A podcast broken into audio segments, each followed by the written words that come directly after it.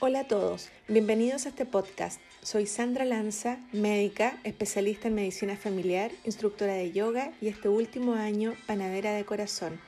Gracias por unirte a este espacio donde conversaremos con muchos expertos sobre distintos temas que pueden ayudarte a cambiar de hábitos, mejorar tu salud y conseguir tu versión más saludable.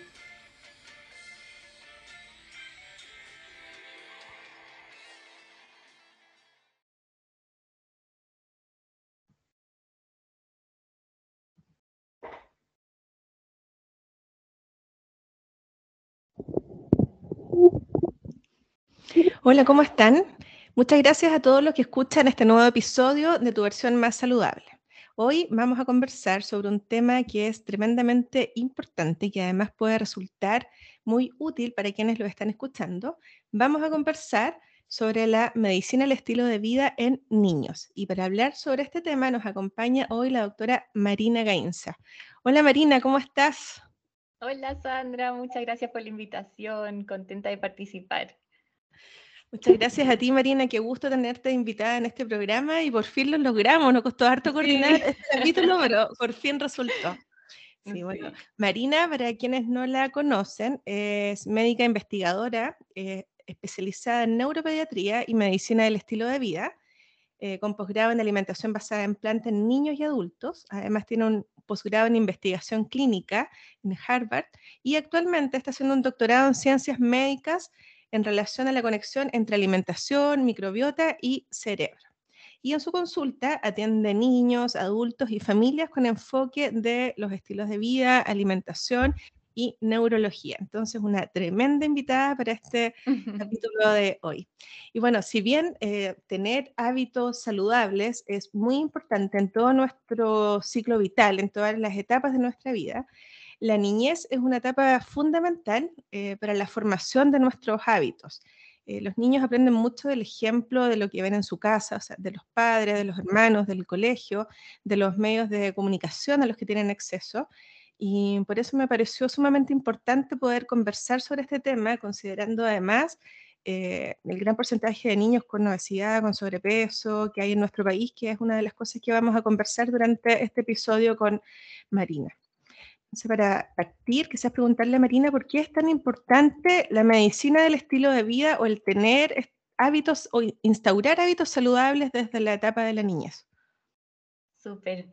Bueno, es importantísimo en realidad porque los hábitos cuando los empezamos desde chicos, eh, desde la niñez, son mucho más estables durante toda la vida, es mucho más fácil incorporarlos que después desarmar todos los hábitos que hemos estado desarrollando por tantos años, es mucho más difícil hacerlo de adultos. Entonces, es como la instancia perfecta para poder eh, instalar ciertos estos hábitos saludables y que duren de por vida, y porque em, nos, nos eh, entregan una prevención primaria para muchas enfermedades de, eh, que muchas veces le echamos como la culpa, ¿cierto? Como la vejez, en realidad las enfermedades pocas veces son relacionadas a la vejez, sino que es a la acumulación de malos hábitos durante toda la vida. Entonces, cuando tenemos esta prevención desde pequeños, prevenimos muchas, muchas enfermedades entregamos calidad de vida eh, durante mucho más tiempo, eh, los niños pueden ser más felices si es que tienen hábitos más saludables, está esta creación, ¿cierto?, de los hábitos, está el impacto que tienen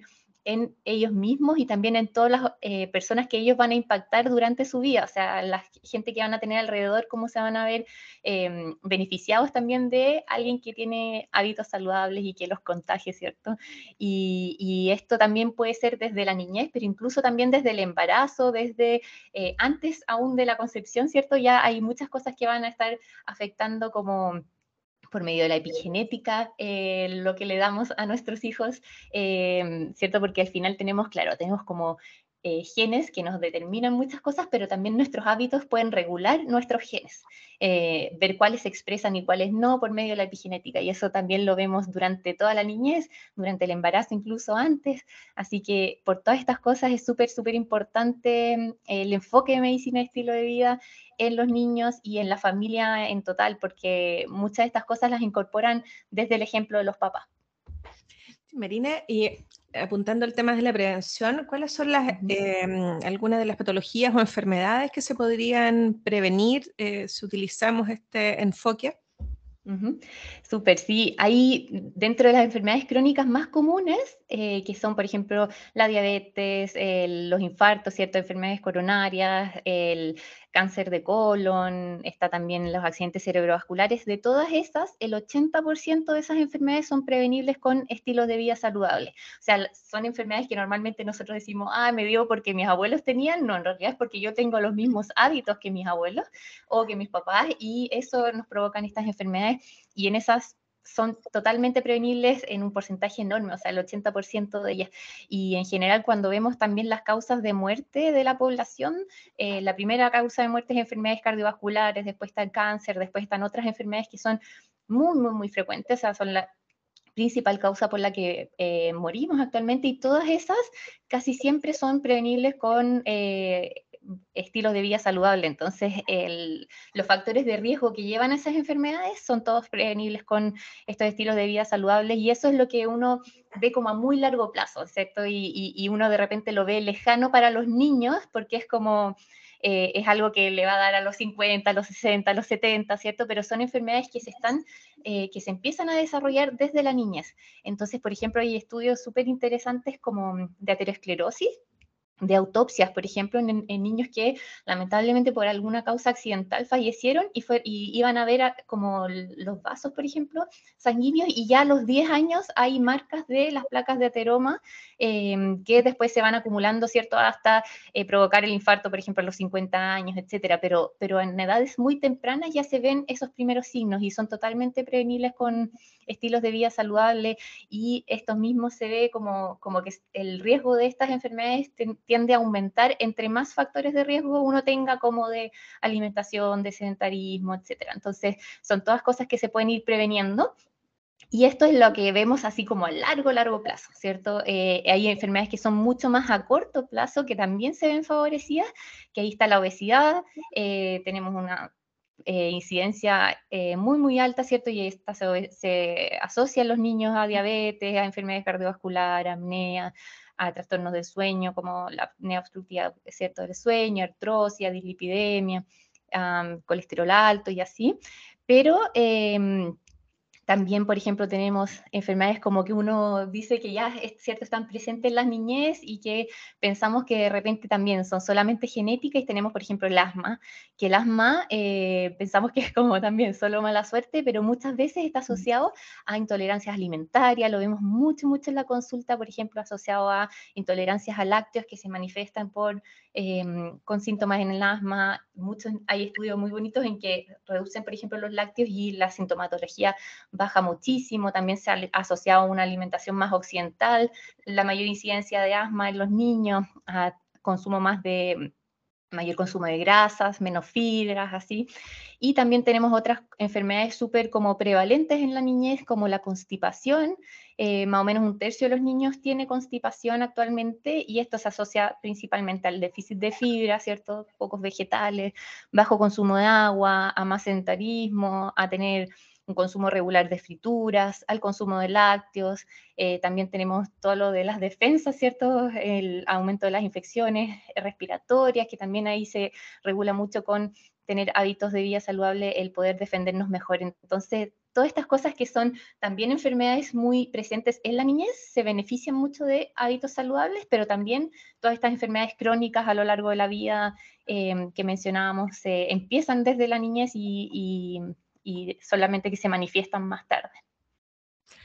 Marina, ¿y qué podríamos decir de, sobre los hábitos de los niños chilenos? Em, un poco cómo, cómo, es el nivel de obesidad o de sedentarismo, cómo son los hábitos de, alimentación. ¿Qué nos podrías contar eh, respecto a eso? Súper. Eh, en ese sentido, hay algunas encuestas que nos han podido dar un poquito de información sobre esto. Em, por ejemplo, en relación a la JUNAEB o al Elige Vivir Sano, hay algunas, hay, estadísticas que tenemos disponibles y dentro de los últimos años se reporta, por ejemplo, en la niñez eh, un 54% de sobrepeso o de obesidad. O sea, es muy, muy prevalente. Es más frecuente tener ahora sobrepeso eh, u obesidad que tener un normopeso en, en los niños en Chile. Y eh, cuando uno va a ver, por ejemplo, las encuestas em, y como los reportes de la alimentación, es súper triste en realidad, los, resultados son súper preocupantes em, y uno muchas veces piensa que esto tiene que estar como asociado, ¿cierto? Quizás a un menor nivel socioeconómico, de repente la em, alimentación menos saludable, pero en realidad se ve a todos los niveles socioeconómicos y, eh, y, es algo más cultural en cuanto a las decisiones también que tomamos de qué cosas compramos. Por ejemplo, cuando vemos los gastos eh, que toman, que hacen las familias en distintos alimentos, el mayor gasto de consumo nivel mensual es en pan, por ejemplo, el segundo es en carne, el tercero es en bebidas y el cuarto es en dulces. Entonces vemos que en realidad la proporción de los gastos están muy, muy, muy mal distribuidas. La última cosa que se compra es la legumbre dentro de toda la lista y de, lo, y de los porcentajes como de, de costos de los alimentos es muy, muy bajo. Y cuando vemos específicamente en niños los porcentajes como de, alimentación, por ejemplo, el 30% más o menos consume semanalmente comida chatarra, la mitad de los niños consume bebidas azucaradas todos los días, Em, solamente como dos tercios consumen un poco de frutas y verduras diarias, menos de un tercio consume las legumbres recomendadas semanalmente, que son solo dos veces a la semana, que es poquito.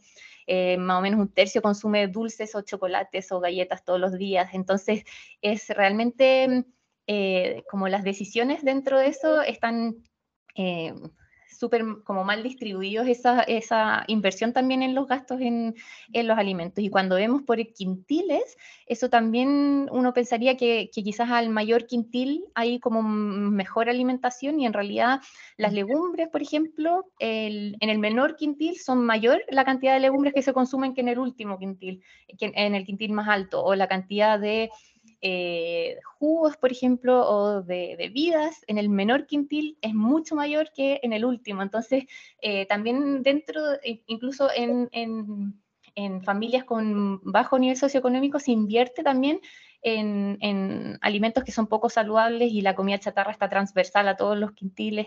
Entonces, súper... Eh, en ese sentido hay mucho, mucho que avanzar y es algo más bien cultural y, y de educación, que que es a la familia en realidad, porque los niños no son los que están decidiendo en qué gastar cierto em, en el menú semanal, etcétera, sino que es una decisión más bien familiar. Y a nivel de deporte, eh, también los reportes son son súper bajitos, eh, se habla de que más o menos un 16% de los niños em, realiza una hora de actividad física a la semana, que es como lo que se recomienda por la OMS. O sea, la cantidad es muy, muy, muy bajita de deporte también. Hay mucho sedentarismo y dentro de, eh, dentro de esto, los que menos deportes hacen son las niñas y los que menos deportes hacen también son los adolescentes. Entonces ahí también hay mucho que se puede mejorar.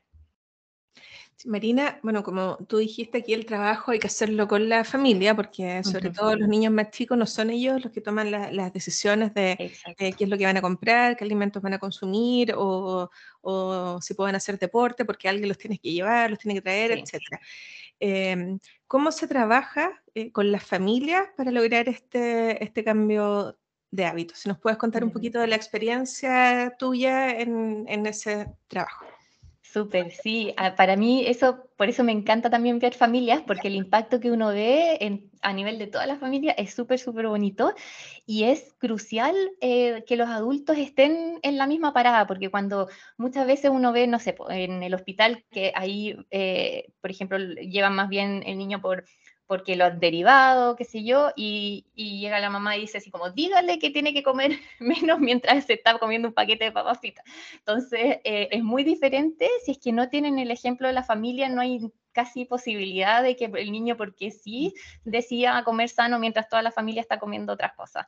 Eh, lo mismo con el deporte, etc. Entonces, tiene que ser un cambio que provenga también del núcleo familiar, de que los niños vean por el ejemplo, o sea, por el ejemplo es como aprenden en general a em, instalar nuevos hábitos. Entonces, si ven a los papás que también eh, quieren hacer deporte o ven a sus hermanos más grandes que quieren hacer deporte, es mucho más probable que lo hagan que si nadie lo hace. Eh, lo mismo con la alimentación. Si ven que los otros también comen frutas, que comen verduras y eso es lo que está disponible, es mucho más frecuente que el snack vaya a ser una fruta versus si es que todos están comiendo papas fritas, o sea, cómo, cómo uno va, cómo un niño va a preferir comer una fruta espontáneamente versus una papa frita cuando todavía no em, han desarrollado bien su lóbulo frontal también, porque también desde la neurociencia hay mucha evidencia de cierto de que lo último que uno desarrolla en, el cerebro es el lóbulo frontal, que es el que nos permite tomar decisiones, controlar conscientemente nuestro pensamiento, como nuestro comportamiento, etc. Y este se termina de desarrollar a los 18, 20 años, si es que.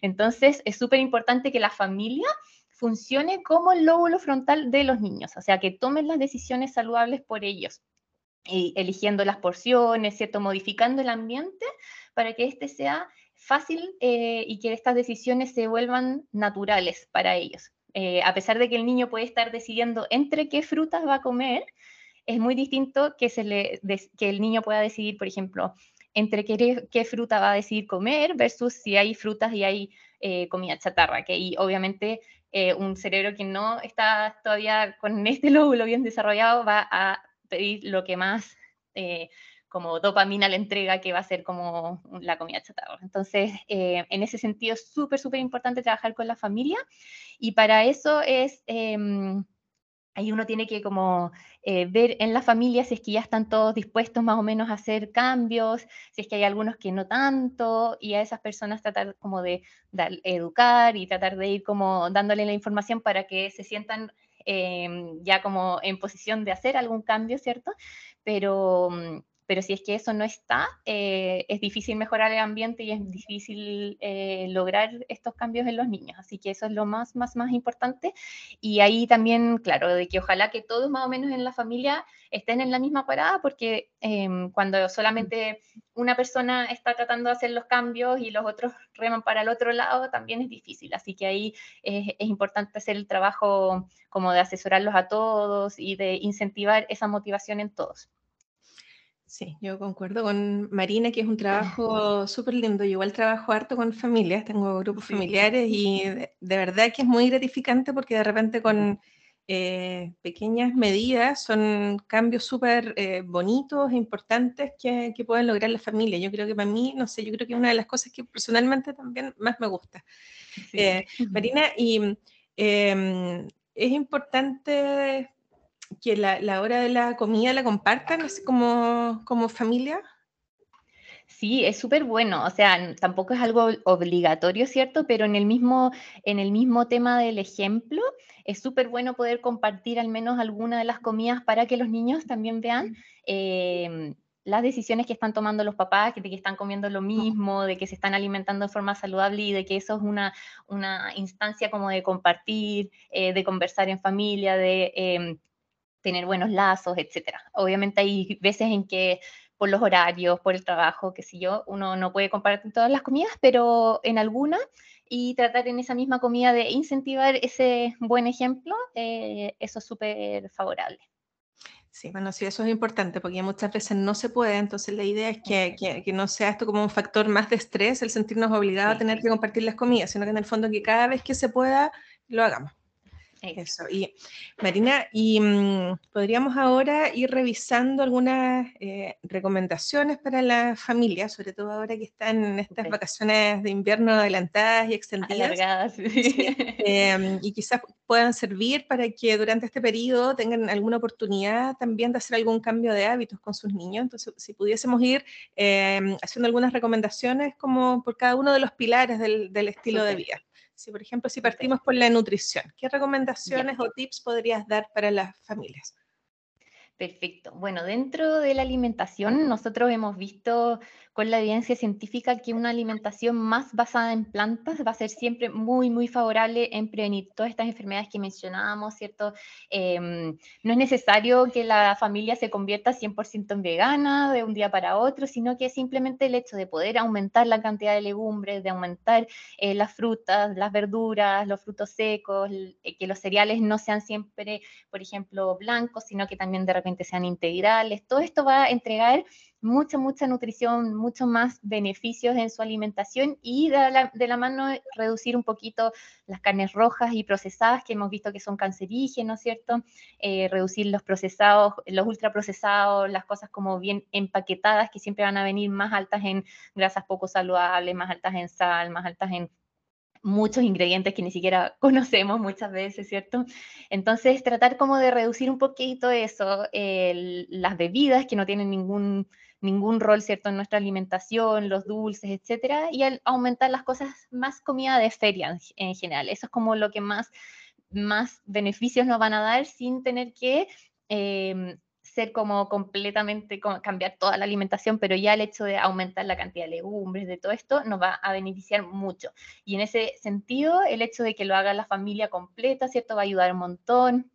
Y ahí eh, ayuda mucho el manejar el ambiente, o sea, dejar de comprar esas cosas que no son eh, saludables eh, o que no nos están aportando porque así por último, bueno, si algún día no nos aguantamos y la compramos porque estamos en, eh, eh, afuera de la casa, no importa tanto, pero el hecho de que uno vaya al refrigerador y vea como opciones saludables y que em, ahí se hace mucho más fácil el decidir, por ejemplo, comer una fruta, el hecho de que esas cosas estén disponibles. Entonces eso ayuda un montón, como eh, ser conscientes en la compra, ¿cierto? Y en, en, las opciones que tenemos disponibles en la casa.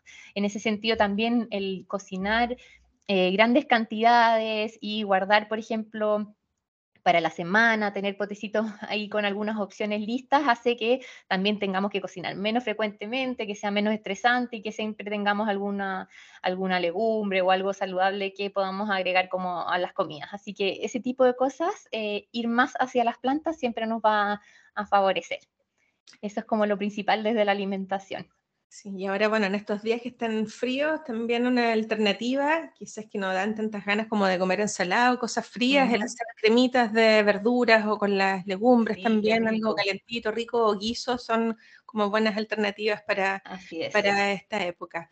Y mm, respecto a la actividad física, ¿qué nos podrías recomendar? Súper. Sí, desde la actividad física en em, niños y adolescentes se recomienda ojalá una hora al menos todos los días de deporte ya que este puede ser eh, desde jugar fútbol o ya un entrenamiento más dirigido o puede ser simplemente salir a andar en bicicleta, o sea, eh, puede ser muy variado, ¿cierto? Pero, pero todos los niños se favorecen de tener una hora al menos de actividad física y si es que durante la semana se pudiera incorporar también como actividades más de fuerza, eso ha visto también que eh, da más beneficio aún. O sea, no está prohibido para los niños hacer ejercicio de fuerza, sino que al contrario, eso los beneficia, les aumenta su salud eh, ósea, etcétera. Así que eso también súper, súper bueno. Y es importante que también en los niños más, más pequeños, ya en los bebés, ¿cierto?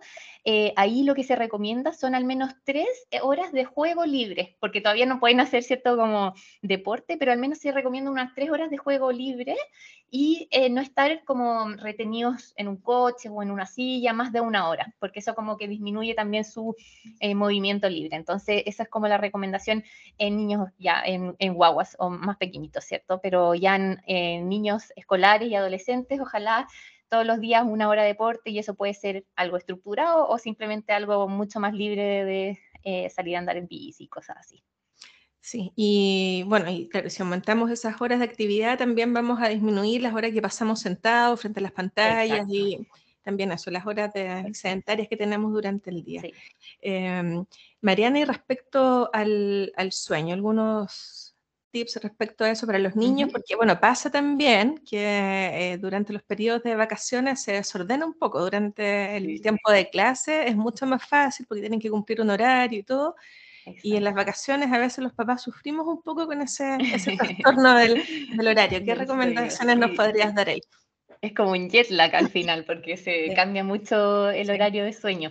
Tratar de que eso sea lo menor posible, o sea, mantener una rutina. Hay adolescentes que de repente en las vacaciones se despiertan a las 12 del día, a las 2 de la tarde, no sé, es común eso igual, y eso demora harto tiempo en volver a restablecerse después. Em, por cada hora como de atraso en el inicio y término del sueño, eso demora eh, tiempo en volverse como a liberar la melatonina al horario correcto. Entonces, eh, tratar de que no varíe tanto entre fin de semana y semana o entre vacaciones y días de, ¿cierto? Como de colegio.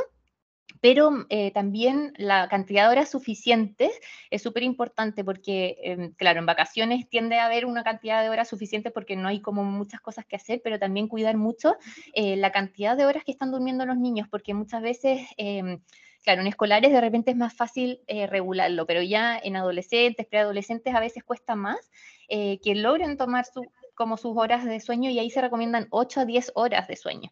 Em, entonces, importante porque muchas veces se quedan con pantalla hasta tarde o jugando o haciendo alguna otra cosa y, duermen poquito. Entonces, eso es importante para su neurodesarrollo, para su aprendizaje, etc. Y ya en niñitos en niños más chicos la cantidad es aún más, por ejemplo, entre los 6 y 12 años son 9 a 12 horas de, sueño las que se recomiendan. Entonces, lograr esa cantidad de, horas de sueño, tratar de evitar las siestas en los niños también, em, porque eso también desordena un poquito las horas, a menos que tengan menos de 4 años, ahí, ahí sí se incorporan, ¿cierto? Y eh, los hábitos de sueño saludable, o sea, el evitar las pantallas a en la noche, el, dormir en, ojalá como con una luz adecuada, ¿cierto? Como tener esos hábitos, eh, tratar de que em, la pieza sea principalmente como para dormir, eh, no tener como una tele, cosas así, esas cosas pueden ayudar. Pero claro, tratar como dentro de las vacaciones que no haya este cambio tan, tan grande em, en el horario y que, y que la cantidad de horas durante el año también sea la adecuada. Marina, aquí algo que yo creo que puede ser bien útil para mm, las personas que están eh, escuchando que tienen hijos, es respecto al uso de la, de la melatonina, eh, porque resulta que es de bien fácil acceso, de venta libre, vende, viene en todos los formatos, en gomitas, en como sea. Sí. Eh, ¿nos podrías contar algo respecto a eso? ¿Qué, qué recomiendas tú?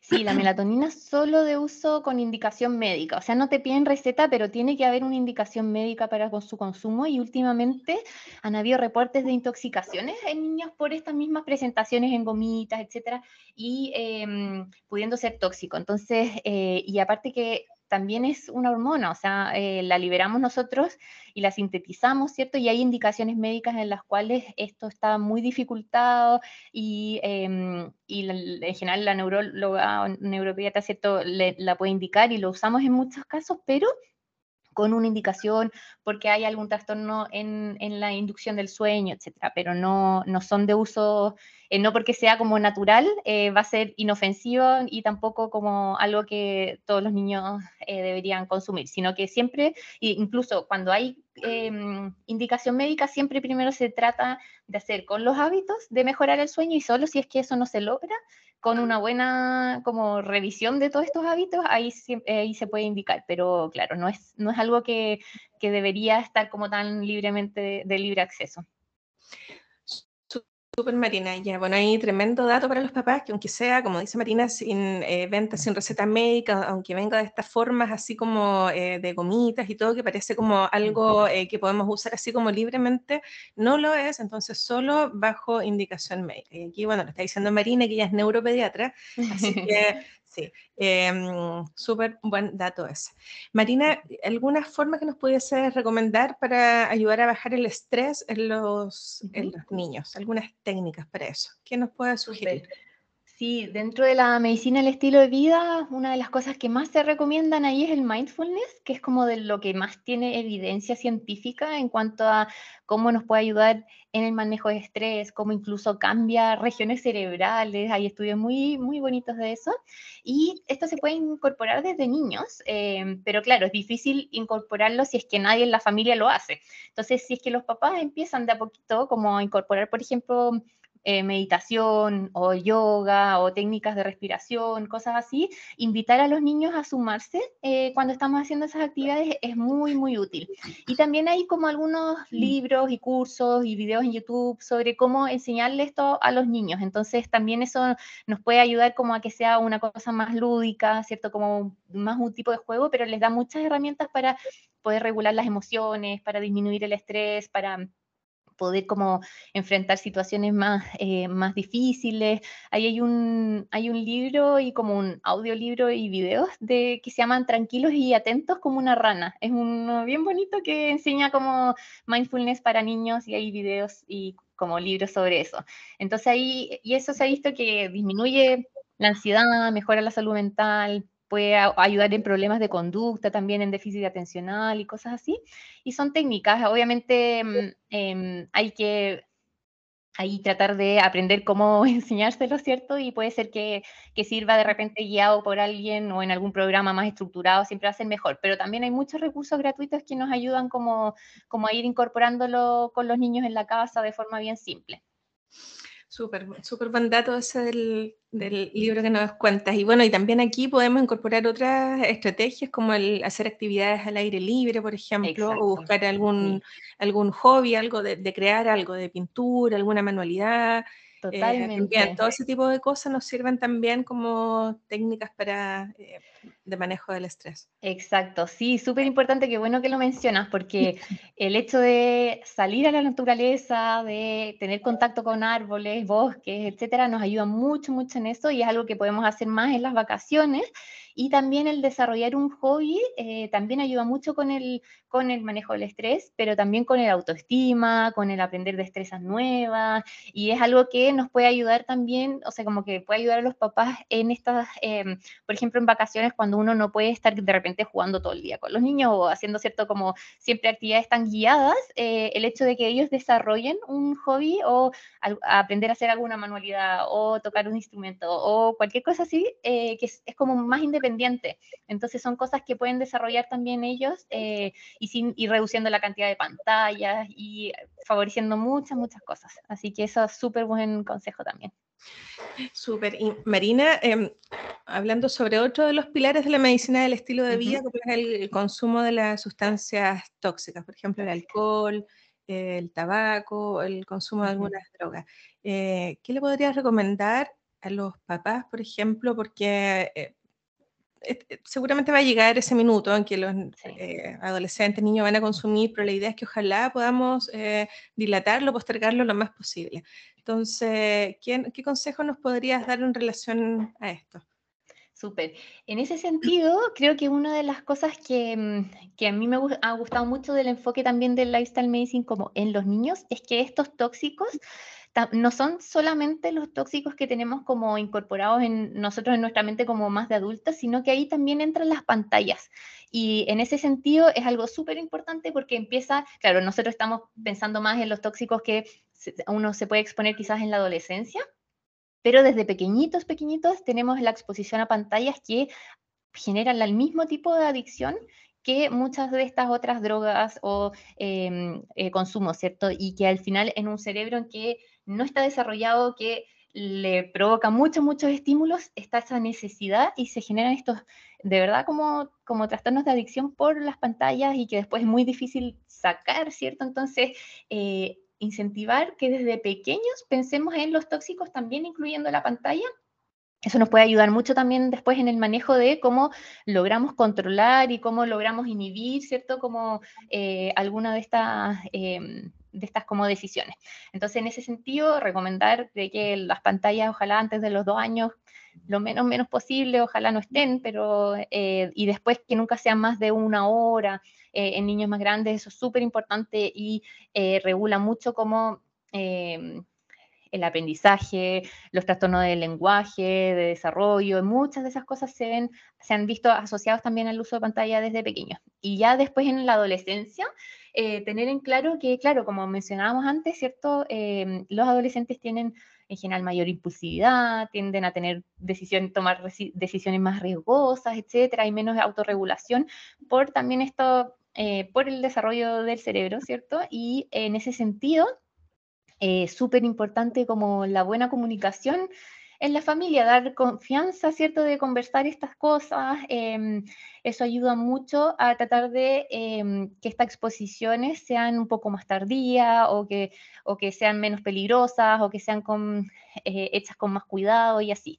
Entonces, ahí tener como buena comunicación y entregar confianza y que, y que eh, los adolescentes sienten que pueden eh, contar eh, con los papás en ese tipo de temas tiende a llevar a mucho mejores decisiones em, y a menores riesgos eh, en la adolescencia. Así que eso igual importante. Pero claro, se presenta y es muy común y, pensar también que entre más tarde eh, también tiene este tipo de decisiones, no sé, por ejemplo, la exposición a marihuana o al alcohol o cosas así, entre más tarde también van a, van a generar menos daño en el neurodesarrollo. Así que eso es importante, sí. Marina, y pasando al, último pilar, que son las relaciones eh, interpersonales o las conexiones sociales. Bueno, ahora que están en, en vacaciones de invierno, eh, ¿Qué nos podrías contar respecto a eso? ¿Cuál es la importancia de tener estas conexiones sociales, relacionarnos con otras personas? Súper, en ese sentido es muy, muy importante el tema de las relaciones interpersonales. Se ha visto que el tener relaciones saludables con sus pares, con compañeros, con la familia, el, tener cuidados respetuosos durante la crianza, ayuda mucho a la salud mental a largo plazo, pero también a la salud eh, general. Em, el hecho de tener, por ejemplo, bueno, estar atentos como al bullying, ¿cierto? A las dificultades escolares. Em, a los problemas que pueden ir presentándose desde temprano, que pueden ser como eh, problemas psiquiátricos, etcétera, y apoyarse con profesionales que se dediquen a eso en caso de que surjan.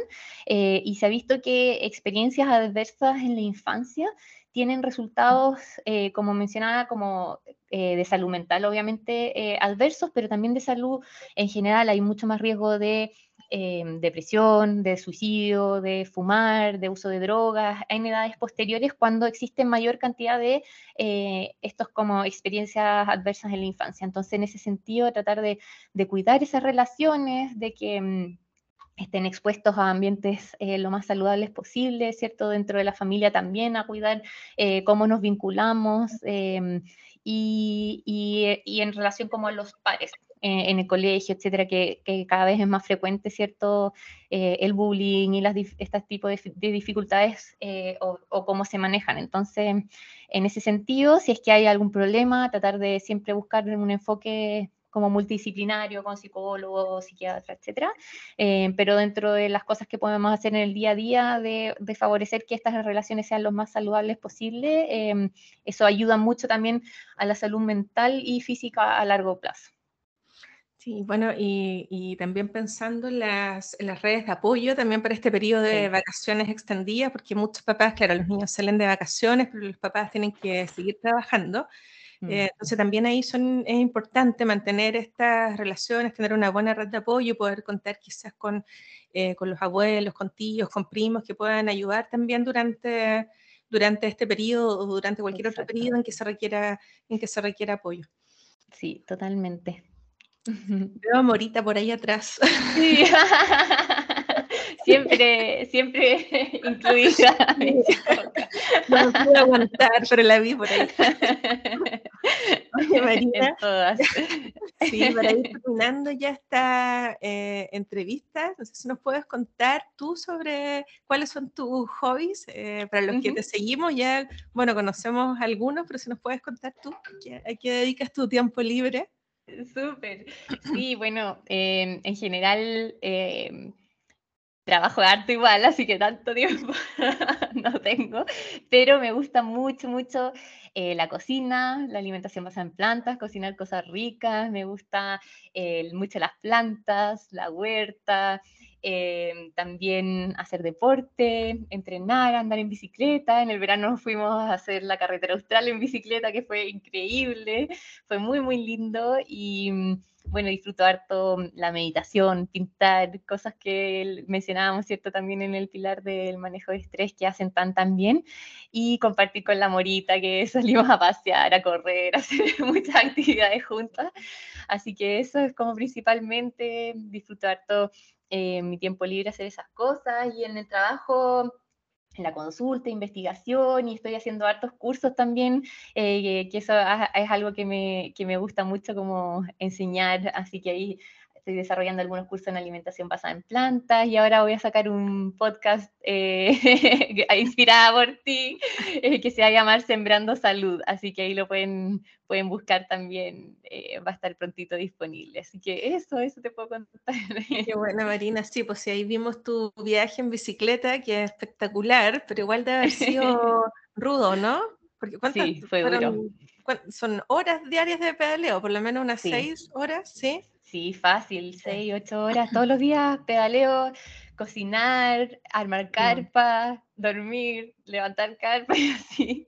Fue, fue súper intenso y como que los días que teníamos libres nos íbamos de trekking y subíamos un volcán y cosas así, así que estuvo súper, súper activo, pero fue hermoso, es que el sur es realmente muy, muy lindo y, y, y recorrerlo así más lento en bicicleta fue realmente maravilloso, me encantó.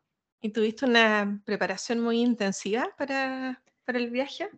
No tanto, o sea, me iba, ahí estaba en el hospital y andaba al menos como eh, todos los días una hora como iba, iba media hora más o menos eh, y media hora de vuelta en bicicleta, así que me movía como harto en bicicleta en la ciudad, eh, pero igual estaba con el examen de la especialidad y terminando muchas cosas así como que me tenían con poquito tiempo, así que tampoco pude entrenar tanto, tanto como que igual un poco gimnasio y cosas así, pero, pero era más que nada la costumbre ya de, de andar en bicicleta para todos lados.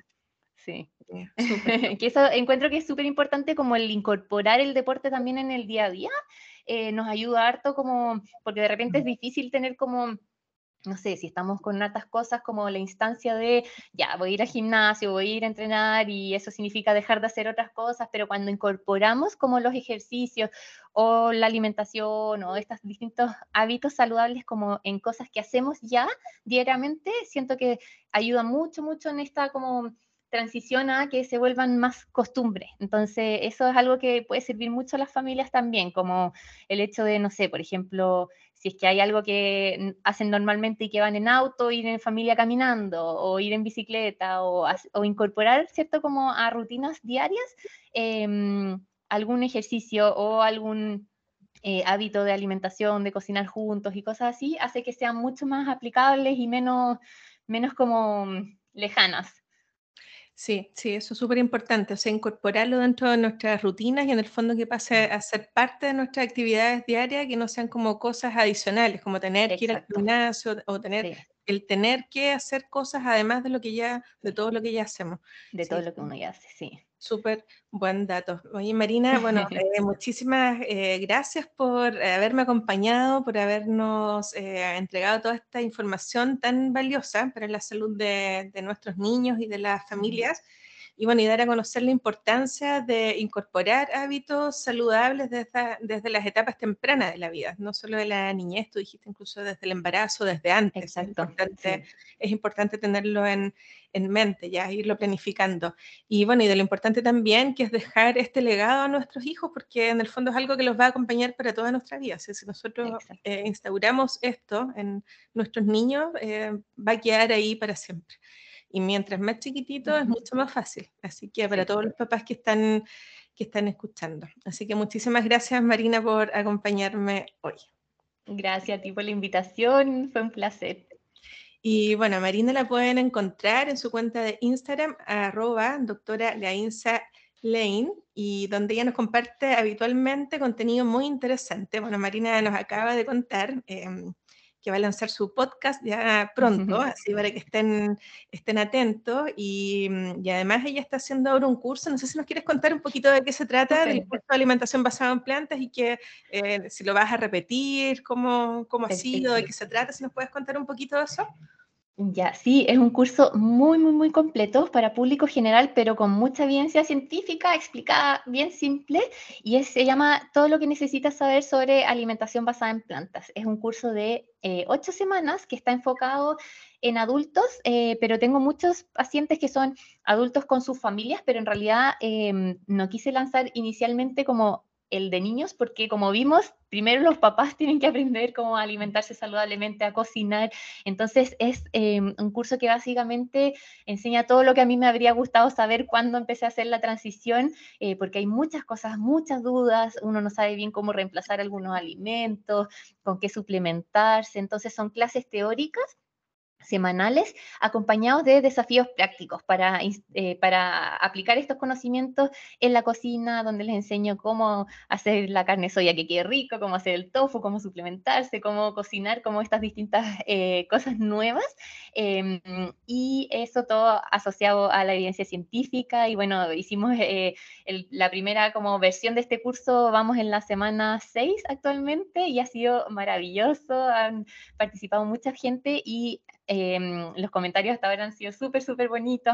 hemos aprendido mucho porque yo también con ellos he aprendido un montón.